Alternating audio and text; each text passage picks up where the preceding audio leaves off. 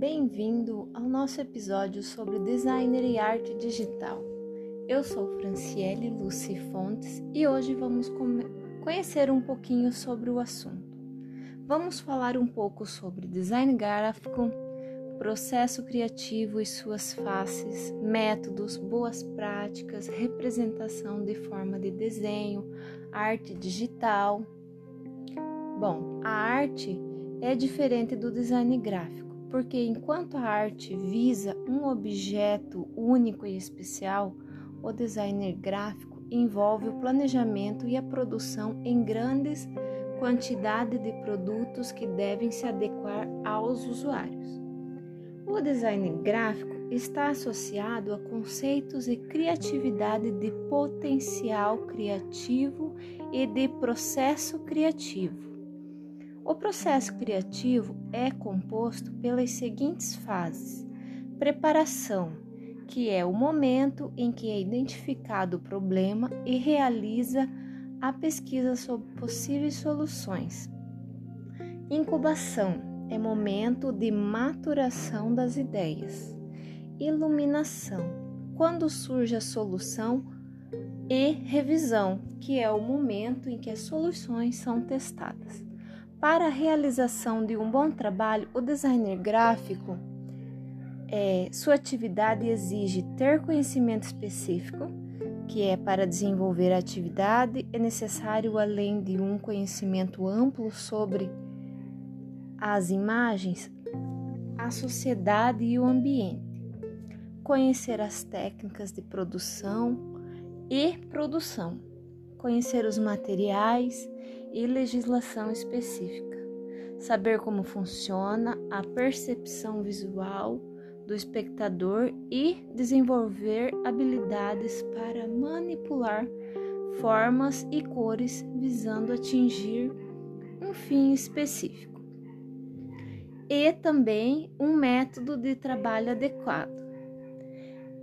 É necessário desenvolver o trabalho dentro dos prazos estabelecidos de acordo com os preceitos do projeto, com os conhecimentos que se pode ter no momento e com o mínimo de ingenuidade possível quanto às formas do produto, seus usos e repercussões. Para isso, existem métodos como Murani, de 1997 e de Calduro, de 1998, que basicamente são um conjunto de passos que é chamado de Coelho, de 2018. Esses métodos auxiliam os profissionais a realizarem suas atividades até o final. Destacamos também a importância de seguir as boas práticas para um bom design gráfico, como economia no uso da tipografia, utilização de um método que guie a construção racional e o gerenciamento do projeto, utilizando, utilização de um repertório determinado de elementos gráficos que repetindo-se, assegure a identidade do projeto, a legibilidade, clareza, ordenação e facilidade de interpretação, permitindo o rápido entendimento por parte do leitor e receptor. Prioridade à comunicação. Primeiro pensa-se na mensagem a ser repassada, depois pensa-se na estética. Um dos principais conceitos associados ao design gráfico é a representação gráfica, que está relacionada à percepção visual, onde a representação é o artefato em si, podendo ser um desenho, uma fotografia, um esboço, entre outros e o visual, que é a capacidade de compreensão do ser humano através da observação do artefato. Uma forma mais eficiente de representar uma ideia é através de desenho. Nesse sentido, destacamos o desenho artístico, que tem por objetivo comunicar ideias e sensações através do estímulo da imaginação e criatividade do observador ou leitor. Temos o desenho técnico, que visa representar objetos o mais próximo possível da realidade, no que se diz respeito às formas, às dimensões, às especificações físicas e técnicas dos objetos. O desenho técnico projetivo visa a representação geométrica de um objeto, que é em um ou mais plano de projeção. A representação ortográfica, também conhecido como vista ortogonal, visa representar objetos tridimensionais em superfícies planas, considerando a medida de largura, altura e comprimento.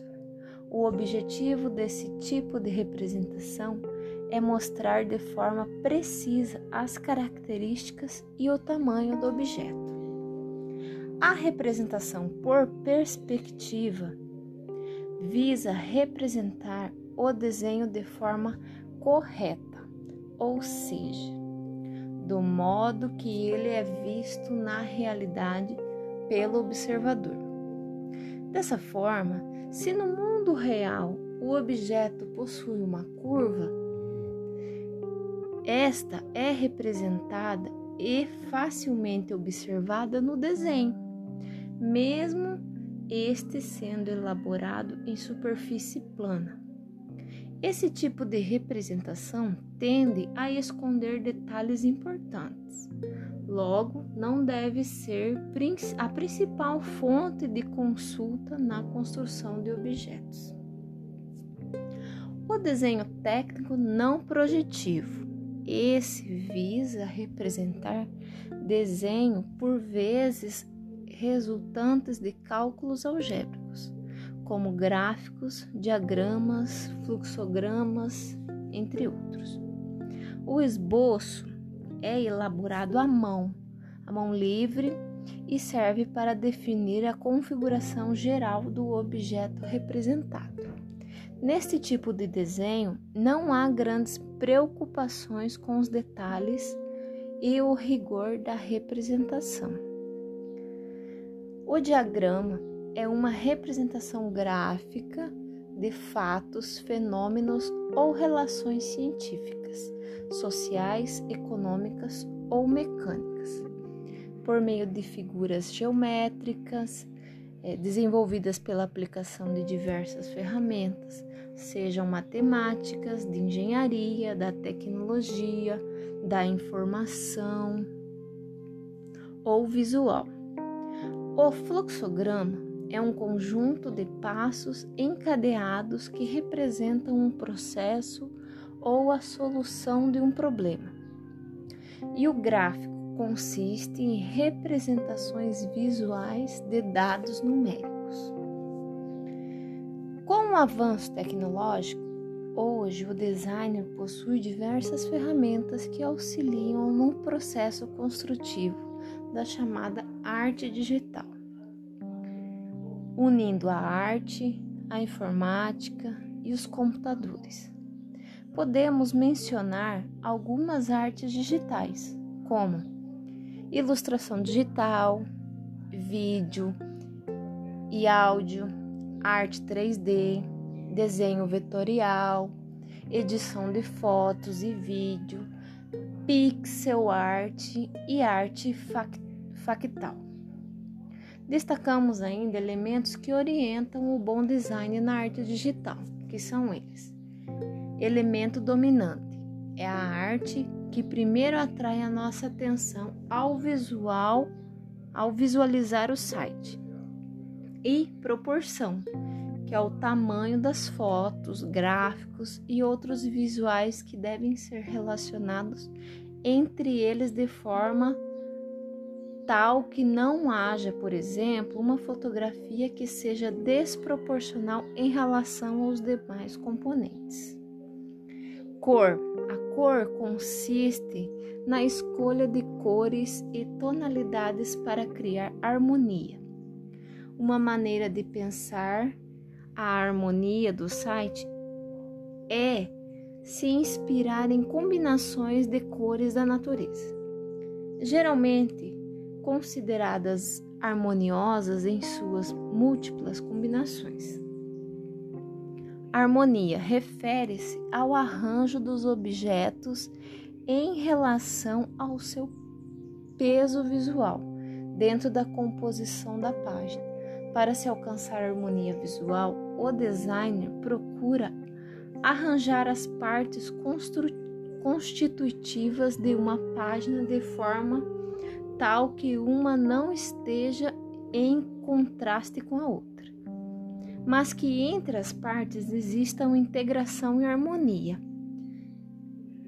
Textura determina a aparência do objeto, seja áspero, suave ou que tenha determinados padrões relacionados ao tato e consistência. Dá-se quando o site é uma unidade transparente para o usuário, onde ele possa verificar que se encontra no mesmo site, ainda que acesse outras páginas no mesmo endereço. Então é isso, pessoal. Espero que vocês é, tenham gostado da nossa apresentação e espero vocês para o nosso próximo episódio. Tchau!